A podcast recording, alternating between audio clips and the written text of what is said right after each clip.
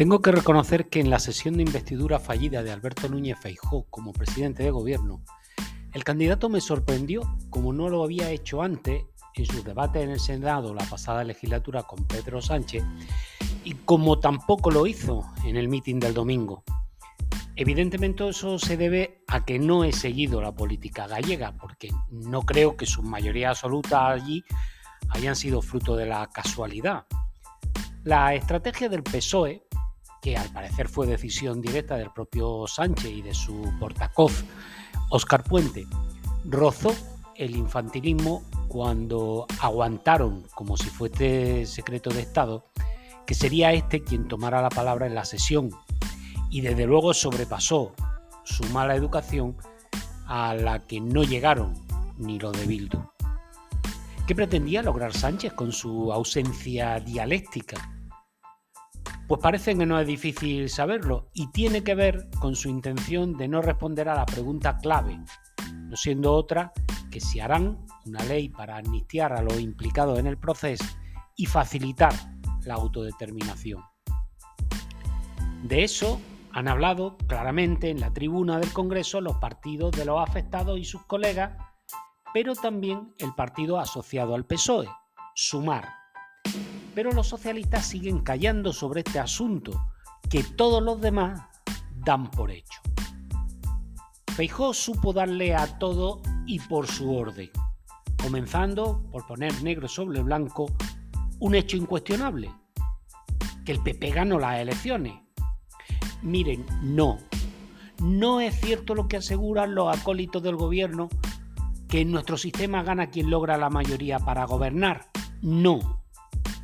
Gana las elecciones quien más votos y más escaños saca. Aunque gobierna quien más escaños logra sumar. Son dos cosas distintas, que casi deberían ser iguales, pero son distintas. El candidato trató como se merecían a los dos bravucones recién salidos del Toril, a Puente, ignorándolo en las acusaciones más graves y retratándolo en sus contradicciones, que son muchas. El otro fue Enrique Santiago, secretario general del PC, que está conduciendo a esta formación hacia una irrelevancia que ni tan siquiera Franco pudo llegar a imaginar, compitiendo en esa irrelevancia con Podemos, a quien Yolanda Díaz no ha dejado intervenir. La verdad es que me parecieron tan brillantes las intervenciones de Feijó que les recomiendo verla y así evito relatárselas, porque tanto en el fondo como en la forma fueron estupendas y además aprovecho así para destacar otros detalles estratégicos que me parecen relevantes. El primero de esos detalles es el abrazo de oso dado a Vox.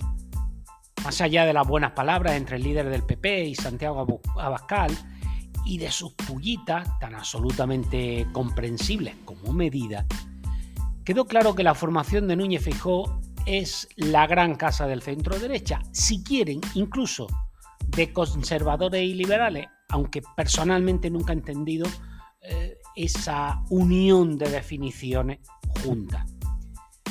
Tras la declaración de principio de Feijón, al final de su discurso, Abascal y Vox quedan reducidos a un pequeño apéndice extremo sin viabilidad autónoma. El otro caso es el del PP, eh, perdón, el del PNV, a quien Feijó trató con respeto y delicadeza, pero poniéndolo frente a su incoherencia, que son precisamente lo que les está matando. Y ojo al dato, porque el candidato del PP le espetó a Aitor Esteban que sus bases sociales son las mismas personas y que cuando lleguen las próximas autonómicas, la deriva del PNV haciendo seguidismo de Bildu podría relanzar a los populares allí. Ya veremos. Que Feijó no logrará la presidencia del gobierno está claro, no habrá sorpresa.